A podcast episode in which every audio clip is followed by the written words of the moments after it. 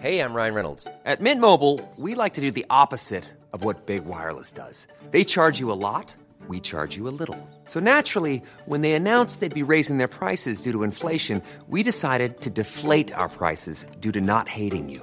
That's right. We're cutting the price of Mint Unlimited from $30 a month to just $15 a month. Give it a try at mintmobile.com slash switch. $45 upfront for three months plus taxes and fees. Promo rate for new customers for limited time. Unlimited more than 40 gigabytes per month. Slows. Full terms at mintmobile.com.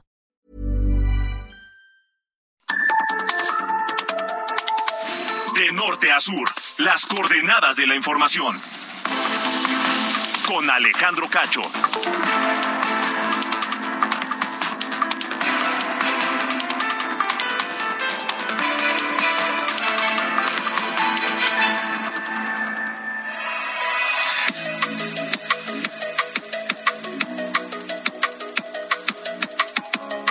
Las en punto, tiempo del centro de la República Mexicana, ocho de la noche. Gracias por estar con nosotros. Bienvenidos a De Norte a Sur. A ustedes que nos escuchan a través de la cadena nacional de Heraldo Radio en toda la República Mexicana y más allá de nuestras fronteras. Un abrazo grande. Yo soy Alejandro Cacho y les agradezco que nos acompañen, que me permitan estar con ustedes la próxima hora para comentar los temas importantes, los que, lo que nos interesa, lo que está ocurriendo en México ya de una manera más tranquila, sin el, sin el acelere del día. Vamos a terminar bien informados, analizando los temas, comentándolos, sugiriendo, criticando, observando. Gracias, gracias por estar con nosotros y saludos a quienes nos escuchan a través de Naomedia Radio en los Estados Unidos también. Por supuesto, esta noche de lunes, lunes 10 de octubre de 2022.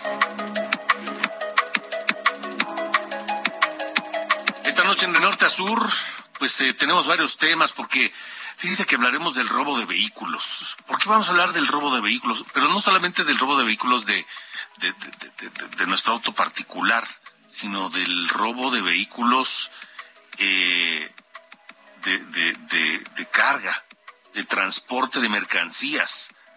Porque ¿sabe quién termina pagando los costos que eso implica? Nosotros, ustedes y nosotros, usted y yo. Nosotros terminamos pagando el costo de esos delitos. Porque evidentemente si a una empresa le roban un tráiler con su mercancía, pues no lo va a perder así como así, ¿verdad?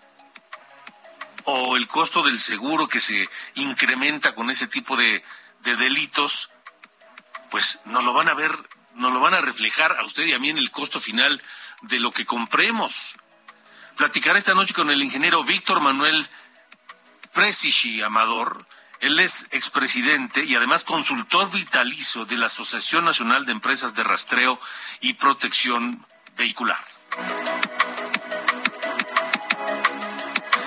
Saludos a Coahuila, saludos allá en eh, Coahuila, nos escuchan a través del 104.3 en La Laguna, 104.3 de FM, Heraldo Radio Coahuila, eh, porque esta noche queremos eh, que, que ustedes estén atentos porque hablaremos del próximo proceso electoral que se vivirá allá en Coahuila en 2023. Si las elecciones para gobernador en Coahuila fueran mañana, ¿ustedes por quién votarían?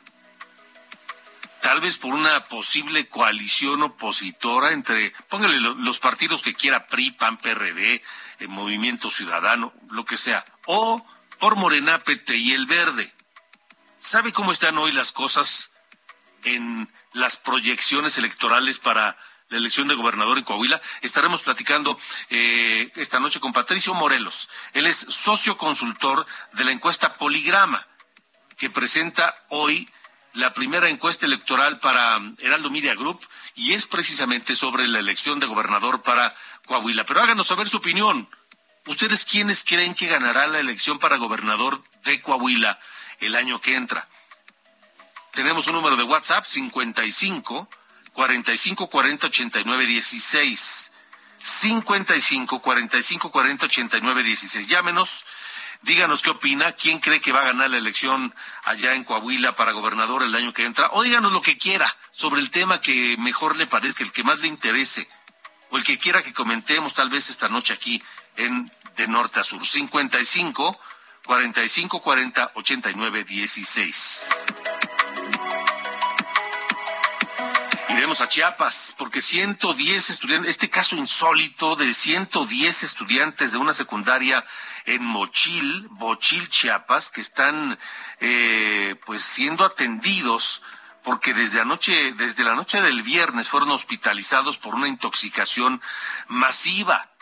Algunos padres de familia aseguran que se trata de cocaína, que cocaína que habría sido eh, disuelta en el agua que bebieron estos estudiantes, pero la Fiscalía de Chiapas asegura que las pruebas resultaron negativas, que ellos le hicieron prueba a los estudiantes y que no encontraron ninguna sustancia parecida a la cocaína, pero los padres presentan pruebas de un laboratorio privado en donde, pues sí, sí apareció cocaína. Estaremos platicando esta noche sobre el tema y platicaremos con, con, con el familiar de uno de estos muchachos de allá de Bochil en Chiapas.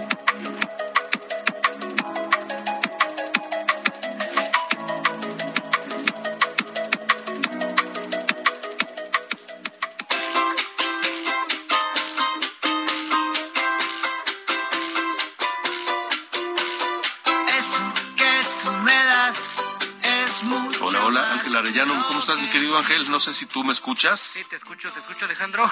Ah, es que no se escuchaba la música. ¿Cómo estás? Ah, pues aquí andamos. Fíjate que estamos, a lo mejor tú no, pero ah. aquí nos sintoniza sí está escuchando. Es una canción llamada Eso que tú me das de Jarabe de Palo. Es de hecho el último sencillo que lanzó esta banda antes de la muerte de el fundador y líder Pau Donés. Esta muerte que ocurrió pues allá en el año 2020 eh, fue a causa de una enfermedad, de un cáncer colorectal.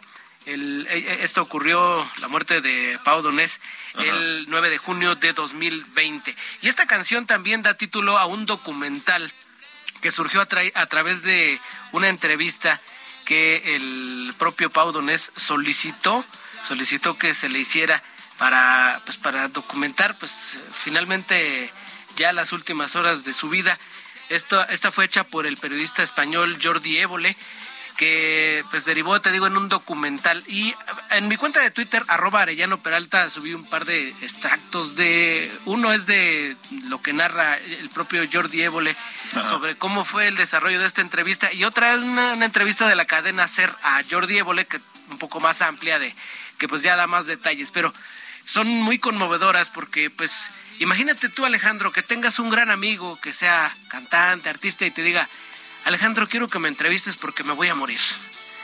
Entonces, así fue la entrevista, se fueron a las montañas, eh, ya eh, Pau Donés tenía una voz apenas perceptible, ya muy chillona, muy débil, y fue conectada, conectado a un respirador porque pues ya estaba a dos semanas de su fallecimiento. Así que pues hoy estamos recordando el que habría sido el cumpleaños número 56 de Pau Donés. Él murió el, 9 de junio del año 2020 cuando tenía 53 años, el líder de Jarabe de Palo, Alejandro. Pues lo estaremos escuchando. Este, ¿Esta de fondo cuál es? Se llama Eso que tú me das. Es el último sencillo que publicaron, que publicó la banda y el que da título también al documental con el periodista Jordi Évole. Muy bien, pues estaremos eso escuchando la parte musical de norte a sur esta noche. Gracias, Ángel. Gracias a ti, Alejandro. Buenas noches. Buenas noches. Por todo lo que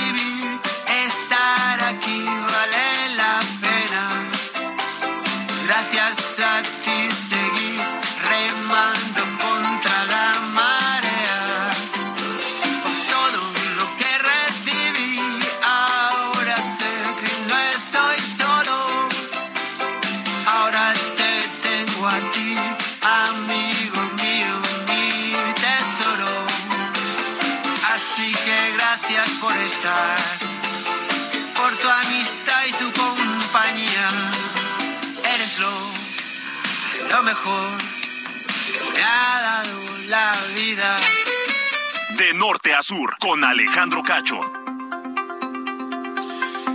Ocho de la noche con nueve minutos, tiempo del centro de la República Mexicana. Le mencionaba eh, hace unos instantes lo ocurrido en Chiapas, 110 estudiantes intoxicados Estudios del laboratorio de los padres de familia indican que se trata de, que, de, cocaína, cocaína diluida en el agua que consumieron estos muchachos. La Fiscalía de Chiapas dice otra cosa. Ya sabe que tienen sus propios datos, ¿no? Dicen que no, que no hay rastro de ello. Em, pero en un video difundido en redes sociales se observa pues la desesperación de los padres que ingresan a los a, sus niños algunos en, muy malas condiciones a un hospital de IMSS allá en Chiapas.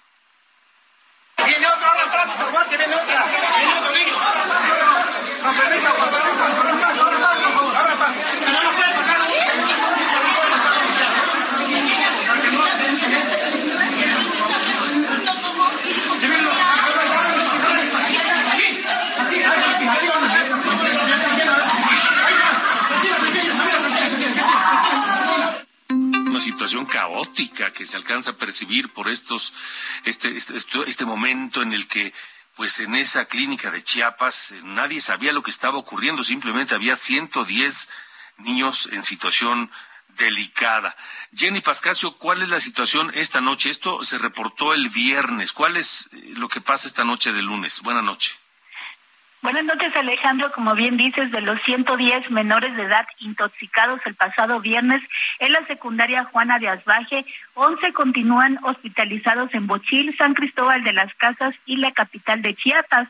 El Instituto Mexicano del Seguro Social informó que el viernes atendió a 57 adolescentes y horas más tarde 55 fueron dados de alta.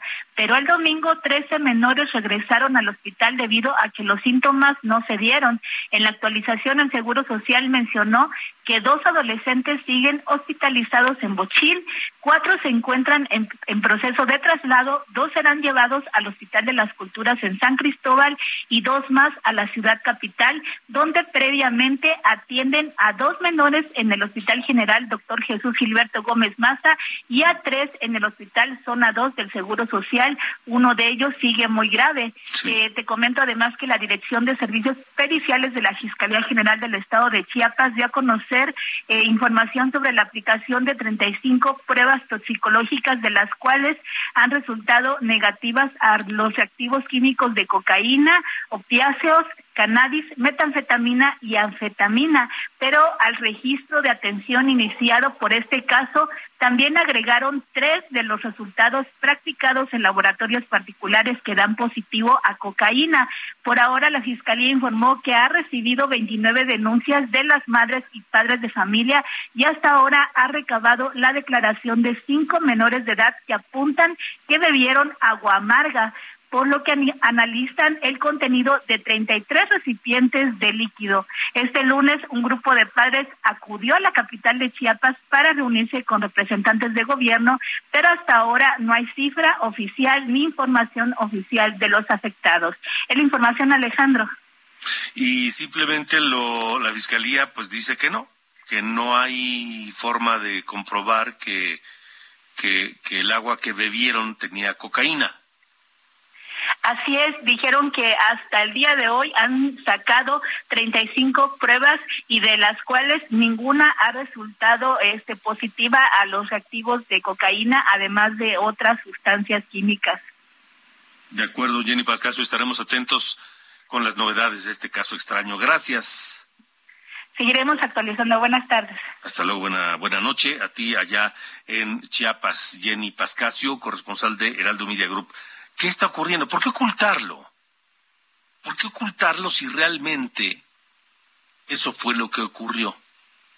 Las autoridades allá en Chiapas tienen la obligación de esclarecer y decirle a los padres qué fue lo que ocurrió.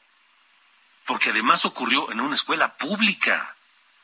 Porque se supone que la escuela es el lugar más seguro para los niños para los estudiantes, para los jóvenes, después de sus propias casas. Sabemos que eso no siempre se cumple, por supuesto, pero, pero se supone que es la situación, la, realidad, que la escuela es un lugar seguro. Por eso los padres, pues mandamos a nuestros hijos a, a estudiar a los planteles. Entonces, ¿dónde está la autoridad en Chiapas? Ok, no es cocaína, perfecto. ¿Qué es? Si no fue cocaína, ¿qué fue lo que ingirieron esos muchachos y que los llevó al hospital y que tiene por lo menos a uno grave. Debemos saber. No nos podemos quedar así con que, no, no, no, no era cocaína, no, no, no. Y ya, créanme porque lo digo yo. Cuando además del lado de los padres de familia hay una evidencia clara de un examen de laboratorio privado que confirma la presencia de cocaína en el cuerpo de esos niños, de esos muchachos. En fin, esperemos a ver, vamos a ver, a, ver en qué en qué queda este asunto. Son las ocho con quince, ocho de la noche, quince minutos, tiempo del centro de la eh, República Mexicana. Estamos transmitiendo para todo el país a través de la cadena de, Herman, de, Heraldo Radio. Em, teníamos contemplado platicar con un familiar de uno de estos, de uno de estos muchachos, de, nuestros estudiantes. Me están informando en este momento que el familiar que nos que iba a platicar con ustedes y con nosotros de lo que ocurrió el viernes y de lo que de, los hechos transcurridos desde el viernes hasta hoy, no, no lo puede hacer. No nos puede platicar a usted y a mí lo que ocurrió allá en Bochil, Chiapas, porque los amenazaron. Las autoridades en Chiapas, no sé si de la Fiscalía, de la Policía, del Gobierno o quién, a ver si nos puede aclarar quién los amenazó. Los amenazaron para que no hablen, que no hablen con la prensa. Y por miedo a tener represalias por parte de las autoridades allá en Chiapas, es que no quieren hablar. Es que nos quedamos con pues la incertidumbre, la duda de saber exactamente qué fue lo que pasó. Ojalá, ojalá esta persona, este familiar que, que había quedado con nosotros en platicar, nos diga quién los amenazó y exactamente qué fue lo que le dijeron.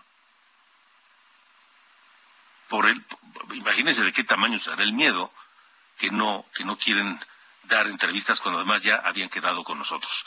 Vamos a seguir en el tema porque si, si la autoridad en Chiapas cree que con esas amenazas vamos a hacer como que no pasó nada, se equivocan, ¿eh? Se equivocan. Porque podemos entender que los padres pues se sientan amenazados por la integridad de sus hijos y la suya propia. Pero, pero los periodistas no nos quedamos así nada más. Entonces, si creen en Chiapas que por haber amenazado a los padres de familia así se va a quedar la cosa, pues están muy equivocados. Vamos a seguir en el tema, en el asunto.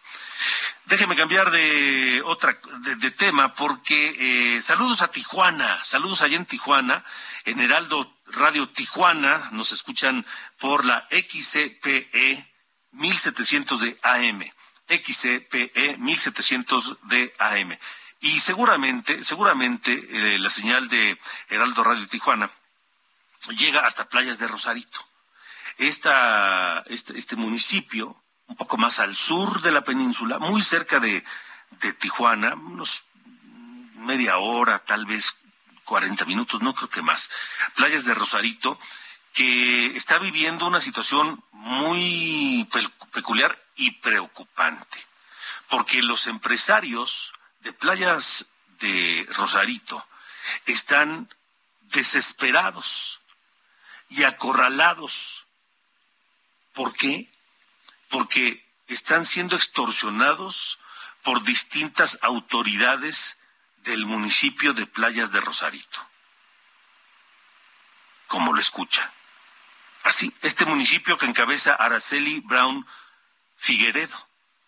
Esta mujer que lleva ya su segundo periodo como presidenta municipal. Y, ahorita le voy a decir por qué es importante mencionar que es su segundo periodo como presidenta municipal. Porque a los eh, dueños de negocios, a los eh, dueños de restaurantes, de bares, hay que decir que Playas de Rosarito es un lugar turístico. Miles de estadounidenses cruzan la frontera todos los fines de semana para ir a Playas de Rosarito. Es famosa por, por muchas razones, por el mar, por las olas, por el surf, por la langosta con frijoles, por, por el ambiente nocturno, por muchas cosas. Y miles van todos los fines de semana. Entonces hay mucha actividad comercial. Y todos los empresarios, hoteleros, restauranteros, bares, tiendas, negocios de, de, todo tipo, de, ropa, de artesanías, eh, eh, vendedores de agua, todos están siendo acorralados por las autoridades municipales para que paguen una cuota. Una cuota. ¿Cuál? Pues la que dice la jefa. Así lo, así lo mencionan. Pero estamos hablando de comandos de inspectores y verificadores de la Dirección de Control Urbano que revisan pues todo lo que tiene que ver con los usos de suelo y licencias de construcción. De la inspectores de la Dirección de Recaudación de Rentas que verifican el cobro de permisos, derechos, ingresos y otros. De la Dirección de Bomberos que certifican que hayan extintores y certificados de medidas de seguridad en los negocios. También empleados de la Dirección de Verificación que se cercioran de que los negocios cuenten con todos los permisos necesarios, principalmente aquellos permisos para vender alcohol en bares y restaurantes. Y van uno tras otro, puerta tras puerta, negocio tras negocio. Agarran parejo, no dejan libre a ninguno. Y lo que menos les importa es verificar los permisos, el, el pago de los derechos, que todo esté en regla. No, van por la cooperación, que visto desde la perspectiva de la delincuencia organizada es el derecho de piso.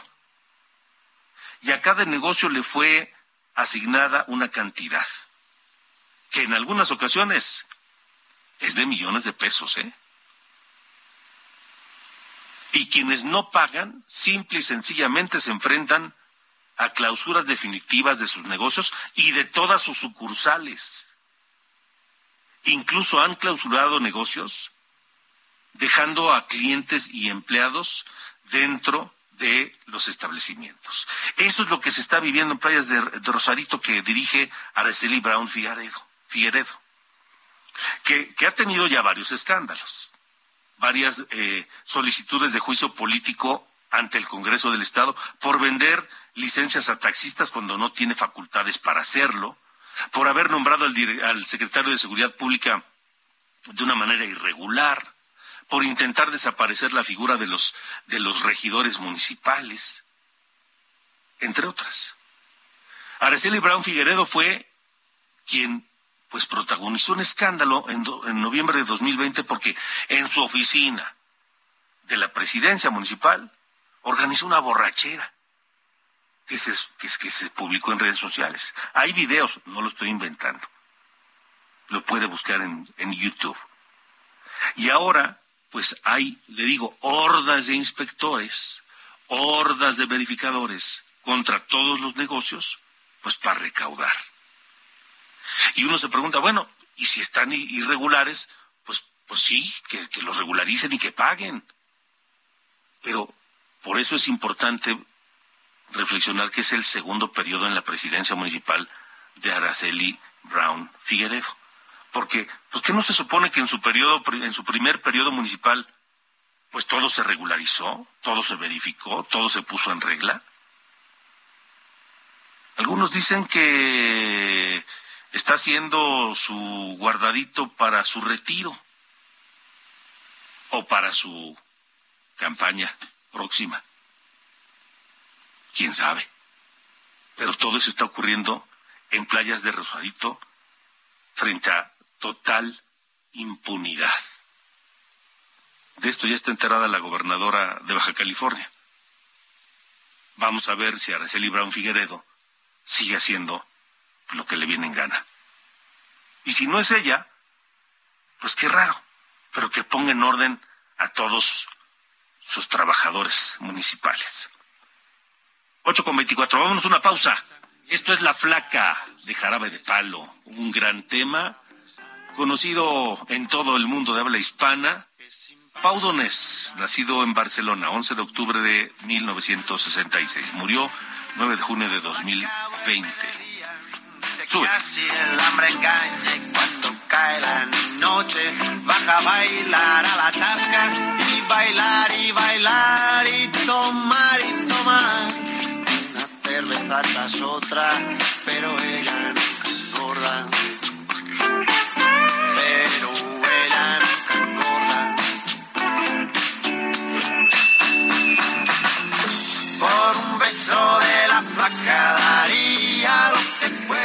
norte a sur.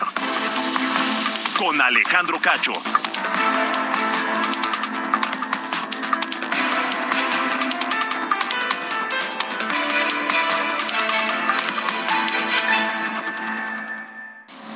De norte a sur. Las coordenadas de la información. Con Hiring for your small business? If you're not looking for professionals on LinkedIn, you're looking in the wrong place. That's like looking for your car keys in a fish tank. LinkedIn helps you hire professionals you can't find anywhere else, even those who aren't actively searching for a new job but might be open to the perfect role. In a given month, over 70% of LinkedIn users don't even visit other leading job sites. So start looking in the right place. With LinkedIn, you can hire professionals like a professional. Post your free job on linkedin.com/people slash people today. Alejandro Cacho.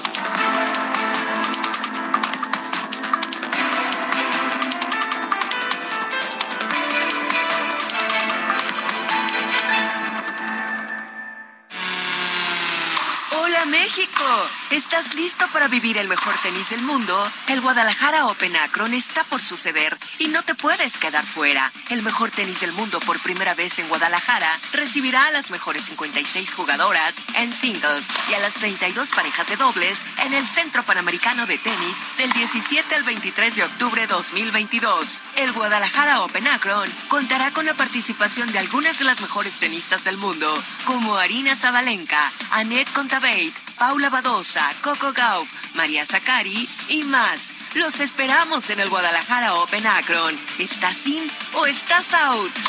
Akron, estamos en el deporte.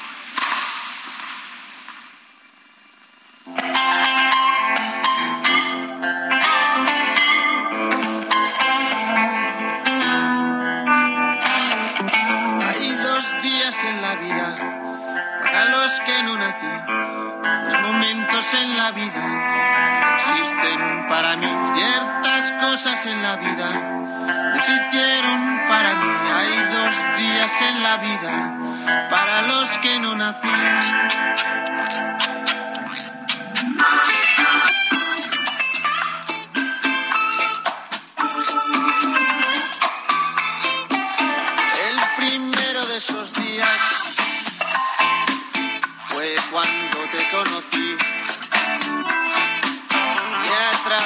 Regresamos 8 con 32 en este lunes con música eh, sabrosa.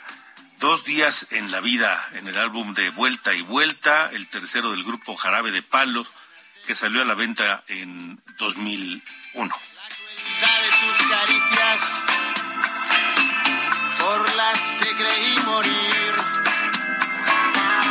Hay dos días en la vida que no nací, dos momentos en la vida que no existen para mí. Ciertas cosas en la vida no se hicieron para mí. Hay dos días en la vida para los que no nací.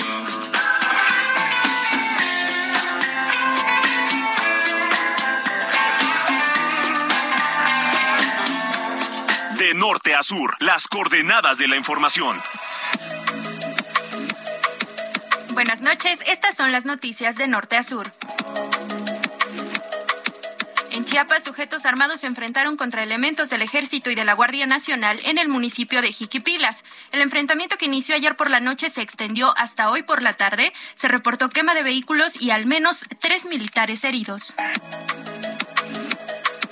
En Guerrero, presuntos integrantes del grupo delictivo Los Tequileros, al que se le atribuye la masacre de la semana pasada en San Miguel Toltolapan, se deslindaron de este ataque al ayuntamiento en el que murió el alcalde y pusieron en duda la versión de un presunto líder de la familia michoacana, quien aseguró que la agresión iba en su contra, pero logró huir. El canciller Marcelo Ebrard anunció que el gobierno de México presentó oficialmente una segunda demanda en contra de cinco armerías estadounidenses en Tucson, Arizona, luego de que un juez desestimó la primera demanda al alegar que no era procedente. El uso de cubrebocas ya no será obligatorio en espacios cerrados o abiertos que mantengan la sana distancia, pero lo deberán usar en todo momento las personas que decidieron no vacunarse o que padezcan alguna comorbilidad según los nuevos lineamientos presentados por la Secretaría de Salud. La Suprema Corte de Justicia invalidó en Aguascalientes el reconocimiento constitucional del derecho a la vida desde la concepción y hasta la muerte natural por poner en riesgo la salud e integridad de mujeres y personas gestantes. Finalmente, el presidente Andrés Manuel López Obrador nombró a Antonio Martínez como titular del SAT en sustitución de Raquel Buenrostro, quien fue nombrada como secretaria de Economía tras la renuncia de Tatiana Cloutier. El nuevo jefe del SAT se desempeñaba como titular de la Administración General de Grandes Contribuyentes del Servicio de Administración Tributaria. Yo soy Diana Bautista y estas fueron las noticias de Norte a Sur.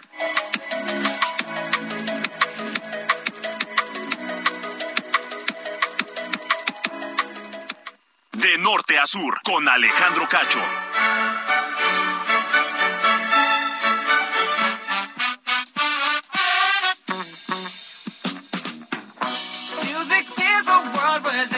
¿Qué pasa, mi querido Carlos Allende? ¿Cómo dice que le va? Buen inicio de semana. estimado señor Cacho, igualmente, pues aquí empezando en lunes con lo que, pues, con la actitud que, que merece, ¿no? Este bello, este bello día, como de que no, que ya empezó a ser frijolín, ¿no? Ya en la mañana ya empezó a ser frijolín, así ya sí, se siente sí. el, el final del otoño, principios del invierno.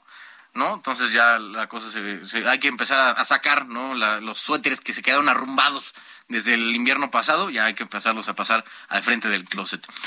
Señor Cacho, dígame. No sé si ya se tuvo la oportunidad de echarse un clavado a quienes fueron los que ganaron el eh, Premio Nobel de Economía que anunciaron hoy desde eh, Estocolmo, pero este le cuento. Uno, son tres ganadores en dos, digamos, eh, eh, lotes. ¿no? Uno es Ben Bernanke, que fue presidente de la Reserva Federal del 2006 al 2014. O sea, a él justo le tocó el, eh, la, la crisis del 2008-2009. Y, y por otro lado estaban Douglas Diamond y Philip Dybvig. Estos dos hermanos, bueno, ahorita me voy a ver uno por uno, ¿no? Para no estarnos confundiendo. Son este, eh, profesores de dos distintas universidades allá en Estados Unidos. Bernanke demostró cómo y por qué los eh, pánicos bancarios, ¿no? Cuando la gente, estos fenómenos que se dan luego cuando la gente creen que donde tiene guardado su dinero es una institución que puede fracasar, entonces van y sacan toda su lana. Eh, esos pánicos bancarios profundizaron y extendieron la crisis de los 30 que conocemos como la Gran Depresión. Por otro lado, Diamonds y Dybvig eh, estudiaron el rol que juegan los bancos para tratar de suavizar el conflicto que surge en una crisis entre eh, clientes que quieren acceso a su dinero en el corto plazo por cualquier cosa, ¿no? que una emergencia o lo que sea, y la necesidad de mantener ahorros para el largo plazo, ¿no? Y también cómo los gobiernos pueden evitar pánico bancario con, con seguros a los depósitos, ¿no? Como sucede aquí en México con, eh, con el IPAB. Eh, lo interesante es que estos estudios y conocimiento fueron, al parecer, según el comité de la Academia del Nobel, como invaluables para la, eh, paliar la crisis, de, les decía, del 2008-2009. Y justo, pues digo, creo que tuvo a bien el tema de eh, que Bernanke fuera el, el presidente de la Reserva Federal durante esos años. Y ya le había estudiado este fenómeno eh, de, de los 30. Estos ambos son estudios que se hicieron en los 80 y apenas 50, no es cierto, poquito menos, 40 años después están siendo reconocidos por, por la Academia del Nobel, que pues digo, y parecen más importantes que nunca ahora en un ambiente de alta inflación, alta deuda y de incertidumbre sobre la estabilidad del sistema financiero a nivel mundial, porque ya también el, Banco Mundial anda preocupado por el asunto de que hay mucha deuda, y digo, se sabía, ¿no? O sea, durante dos años los países se dedicaron a endeudarse, a, a pedir préstamos, créditos y demás, y eh, pues digo, la cosa va a ver, va, va a ser en unos años, normalmente no tarda entre 5 y 10 años, en verse el tema de la crisis y ver eh, si, si existirá una quinta ola de eh, crisis en, en, eh, en el mundo, ¿no? Aquí en, en- bueno, pues es lo que conocemos, ¿no? Como la comunidad internacional, señor Cacho. Ben Bernanke fue un eh, personaje verdaderamente importante e influyente en las finanzas mundiales. Sí. No solamente de Estados Unidos. No, totalmente. Y bueno, justo por eso es que, digo, se le reconoce un eh, el, logro no de sacar a Estados Unidos eh, de, de, la, de la crisis de 2008-2009 tan, entre comillas, pronto, ¿no? Porque digo, duró eh, relativamente poco tiempo la gran recesión y justo Ben Bernanke, ahora que ya está en otra institución, el Brookings Institute, si no me falla la memoria, pues desde allá sigue dando, e incluso él ha criticado el actual actuar de la Reserva Federal de eh, que se tardaron mucho tiempo, ¿no? Para tratar de, este, de contener la inflación. Muy bien, señor. Está bueno, pues muchas gracias. Igualmente, fuerte abrazo. abrazo. Adiós. De norte a sur, con Alejandro Cacho. Continuamos, son las ocho con treinta y nueve, tiempo del centro de la República Mexicana. Le platico rápidamente que a petición del sector empresarial en San Luis Potosí arrancó la rehabilitación de la principal avenida de la zona industrial en la capital. Es una inversión de 146 millones y medio de pesos que beneficiará a 200 mil trabajadores y a más de 600 empresas. Esa avenida es el eje que conecta en cuatro y medio kilómetros desde el centro de la capital de San Luis Potosí hasta la zona industrial. Pero eso no es todo. El eh, gobernador Ricardo Gallardo anunció además más obras de movilidad urbana en la capital potosina. Pero esta avenida no lo es todo, porque se está preparando la avenida y en enero y febrero arrancamos ya el Metrobús en San Luis Potosí. 8 con 40, 8 con 40 tiempo del centro de la República Mexicana. Me da, le, platicaba al principio del, del programa sobre el costo de la inseguridad que terminamos pagando ustedes y nosotros. Si los precios de los productos llevan reflejado el costo de los seguros, el costo de la custodia, el costo del derecho de piso, el nos lo reflejan en los precios finales. Y eso incluye el robo, el robo de, a vehículos. El ingeniero Víctor Manuel Presichi Amador, espero haberlo pronunciado bien, es expresidente y consultor vitalicio de la Asociación Nacional de Empresas de Rastreo y Protección Vehicular. Y los datos que acaban de dar a conocer, ingeniero, son muy reveladores. Gracias por estar aquí. Buenas noches. Al contrario, Alejandro, ¿cómo te va? Muy buenas noches a ti y a todo tu auditorio. ¿Sí pronunció bien el apellido? Perfecto, Alejandro. Gracias. Eh, ¿Qué números tienen ustedes sobre el robo a, vehículos o robo de vehículos? Mira, Alejandro, me gustaría nomás eh, dar un previo de lo que es la asociación. La NERPB congrega a las empresas de rastreo y sistemas de geolocalización, donde obvio los, los clientes tradicionales pues son las empresas de transporte, de distribución, de reparto, y eso nos permite tener pues una una lectura muy precisa de lo que está aconteciendo en las carreteras y en las autopistas de México referente al robo que comentabas.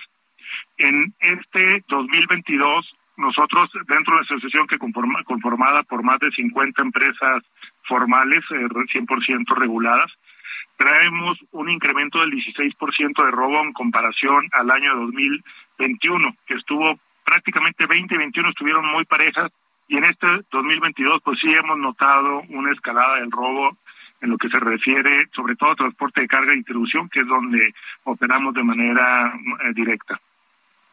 Sí, porque eh, el costo de, de, todo esto que yo mencioné, el costo de que se roben las mercancías, al final se refleja en el precio que pagamos los consumidores, ¿no? es un impuesto adicional, Alejandro, que muchas veces no lo vemos de manera directa y pensamos que simplemente pues es un tema de inflación o un tema de un costo directo en los productos, pero efectivamente cada cada robo, cada eh, inclusive no solo los robos directos que vemos cuando son tomados los camiones, eh, los trailers, etcétera, sino también inclusive de una manera muy lamentable cuando sufren un accidente y las mercancías a veces ni siquiera quedan expuestas, pero entra la rapiña de pobladores, eh, de, de, eh, y lugareños ahí, que también pues eso se suma a la estadística. Y todo esto pues adiciona el costo, porque si bien uno tal vez pensaría, bueno, el seguro paga, no, pues el seguro tal vez pagará el, el primer evento y el segundo, pero cuando se incrementa los índices de, de siniestralidad, pues obviamente las primas suben y lo paga de primera instancia el, transportista, pero eso se va simplemente transfiriendo en la cadena de valor y lo terminamos pagando. Cada vez que vamos al súper o cada vez que contratamos un servicio o compramos un producto, hay que agregarle un porcentaje pues no trivial este respecto a lo que implica todos estos costos adicionales. ¿Cuáles son las cifras? ¿Se ha controlado o, sigue aumentando el robo de mercancías en el transporte? Mira, como te comenté, el 20 y el 21 había estado contenido esos dos años, pero en el 22 sí hemos visto ya nuevamente un incremento, ¿no? Y tristemente, porque pues nosotros lejos de, de querer anunciar una cifra alarmante, ni mucho menos, porque a eso no nos dedicamos, pues sí estamos viendo, ¿no? Que, que nuevamente algunos territorios que inclusive ya se habían contenido, nuevamente están subiendo y algunos otros que en el pasado no representaban un, un grado de, peligrosidad y de, siniestralidad han tomado lugares preponderantes a, nivel nacional. ¿Y qué dicen? Digo, las autoridades se supone que están para evitar eso. Sí, para evitarlo y para contenerlo. Eh, actualmente nosotros como asociación trabajamos muy de la mano con las diferentes autoridades, Guardia Nacional y algunas secretarías, o varias de las secretarías de seguridad eh, eh, ciudadana, y sobre todo en los estados clave del robo, ¿no? Como es el Estado de México, Puebla, Guanajuato, este Querétaro, la Ciudad de México, por supuesto. Y tenemos una, eh, o sea, tenemos realmente una coordinación muy estrecha para nosotros poder hacer los alertamientos de manera oportuna y que exista la reacción. Sin embargo, pues no es suficiente, no es suficiente y estamos viendo pues que se están eh, realmente sobrepasando las capacidades de las autoridades y en algunos casos, como es el caso de la Guardia Nacional, pues también eh, de alguna manera experimentando una curva de aprendizaje donde pues los nuevos elementos, este, algunos, bueno, sobre todo la, la parte operativa, a nivel a nivel directivo realmente pues tenemos gente de primer nivel, pero a nivel operativo donde ha habido tantísimos cambios, pues sí se está sufriendo, ¿no? Esa, esa falta de experiencia, y donde los muchachos pues están aprendiendo en todas sus tareas referentes pues no solamente la prevención y la contención, sino muchas otras tareas que tienen que realizar en carreteras y autopistas. Em, ¿hay, hay, ¿Hay manera de, de defendernos ante esto, ingeniero? Sí, siempre hay maneras, Alejandro, y, definitivamente tenemos que ah, tomar, y sobre todo, no, no solamente pensar que la autoridad son los únicos responsables o los únicos que pueden trabajar al respecto. También como sociedad civil tenemos que tomar cartas en el asunto, tenemos que participar como empresarios, este, utilizar la tecnología, que es una de las claves fundamentales para poder contrarrestar el, la escalada de la delincuencia, pero por parte de la autoridad también esperamos pues una labor mucho más profunda de inteligencia y prevención y no solamente la reacción. Por reacción no va a haber manera. No va a haber elementos suficientes, no va a haber eh, ni, policías ni patrullas para poder contener toda esta, situación que estamos viviendo y donde algunos territorios pues pareciera que se ha venido perdiendo un poquito la el control este, y la situación pues de contención pero pues en la inteligencia está donde hay que detectar dónde están estas bandas que están afectando, que están golpeando, hacer eh, seguir el, hilo del dinero y las y hay que afectarlos económicamente estos grupos delictivos para pues poder ir uno a uno, porque esto no es también pues donde simplemente va, va van a salir a las calles y va a ser uno, un operativo masivo, sino pues esto es uno a uno, uno a uno, banda por banda, este, pues delincuente por delincuente y también está viendo pues que uno de los principales alicientes para que la gente salga y cometa cualquier delito es la impunidad. Y también tenemos que trabajar muchísimo ahí en nuestros sistemas de procuración de justicia, judiciales, para que ese porcentaje de impunidad pues se vaya reduciendo poco a poco. primero evitarlos primero y luego castigar a quienes lo cometan. Ingeniero, gracias por haber estado con nosotros. Al contrario, Alejandro, estoy a tus órdenes y un gusto participar con, contigo. Igualmente, gracias. Buenas noches. Son las ocho con cuarenta y ocho tiempo del centro de Mexicana. Le comento rápidamente que, eh, pues nada, ahora resulta que el gobierno eliminó la obligación de usar cubrebocas en espacios cerrados. Ya nos lo platicaba eh, Diana Bautista, la jefa de información de Norte a Sur, en el resumen de noticias. Ya no será obligatorio el uso del cubrebocas en espacios cerrados. Siempre y cuando haya sana distancia. Son los nuevos lineamientos para la, para la continuidad saludable de las actividades económicas ante el COVID que elaboró el Seguro Social. Hasta ahí dices, bueno, bueno, está bien. Establecen que hay que usar cubrebocas cuando no haya sana distancia. También que en ningún caso se debe obligar a las personas a realizarse pruebas de laboratorio para retomar sus labores y que pese a que es deseable que todas las personas estén vacunadas, eso no es impedimento para no retomar una actividad presencial. El Comité de Nueva Normatividad actualizó los lineamientos de seguridad sanitaria para la continuidad saludable, eh, establece que los tapetes desinfectantes y filtros sanitarios deben retirarse porque no existe evidencia de que funcionen. Eso está bien. Aquí el tema es el cubrebocas, que en espacios cerrados ya no será obligatorio cuando haya sana distancia y haya ventilación. Pero al mismo tiempo, el doctor Francisco Moreno, que es, eh, usted lo conoce, es uno de los médicos que más ha, estado pendiente de lo que ha ocurrido en la pandemia, publica un tuit, lo publicó hace cuatro horas y dice, importante información. En estos casi tres años hemos visto que los picos de COVID en México ocurren entre tres a seis semanas después de lo que ocurre en Europa.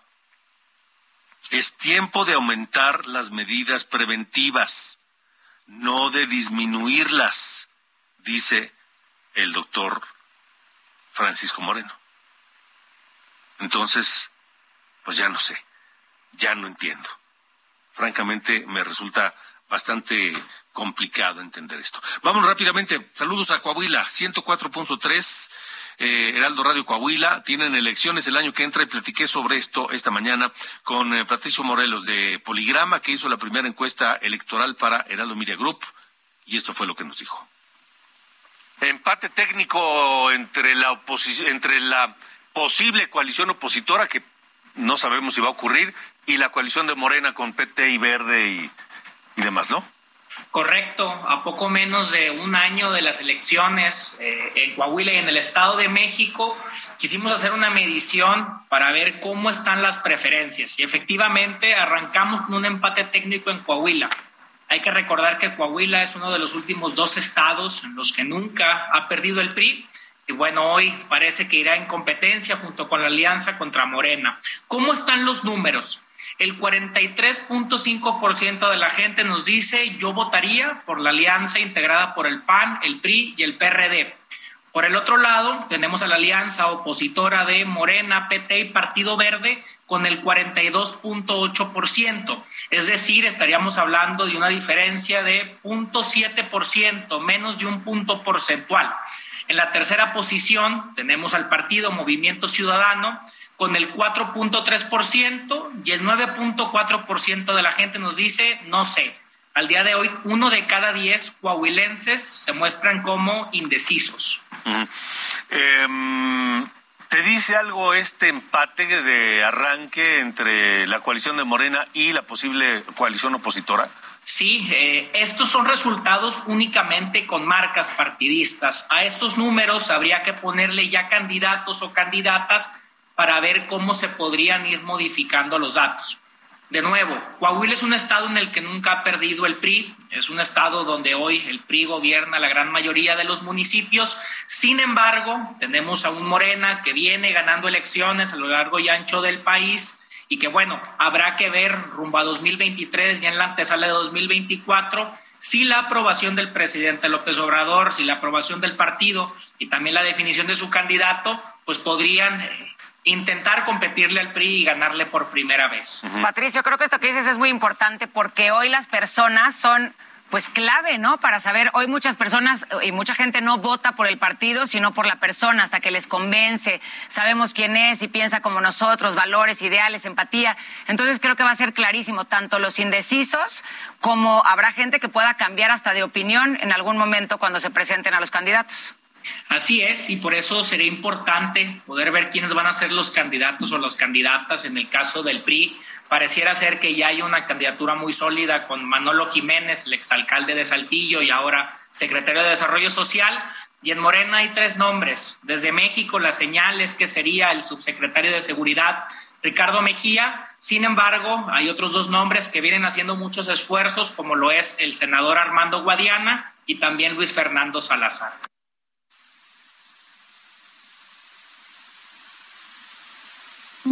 Bueno, pues eso es lo que nos dijo Patricio Morelos. Vamos a esperar a conocer definitivamente quiénes son los nombres de quienes pretendan gobernar Coahuila. Una vez que eso se conozca, podrían moverse estos números. Nos vamos. Gracias por habernos acompañado esta noche de norte a sur. Nos vamos con El lado oscuro, Jarabe de Palo, 1996, del primer álbum de este, de este, de este, de este grupo. Súbele, por favor. Hasta mañana. Buenas noches. La cara buena del mundo. Yo nací en la cara mala. Llevo la marca del lado oscuro y no me sonrojo si te digo que te quiero y que me dejes o te dejes. Eso ya no.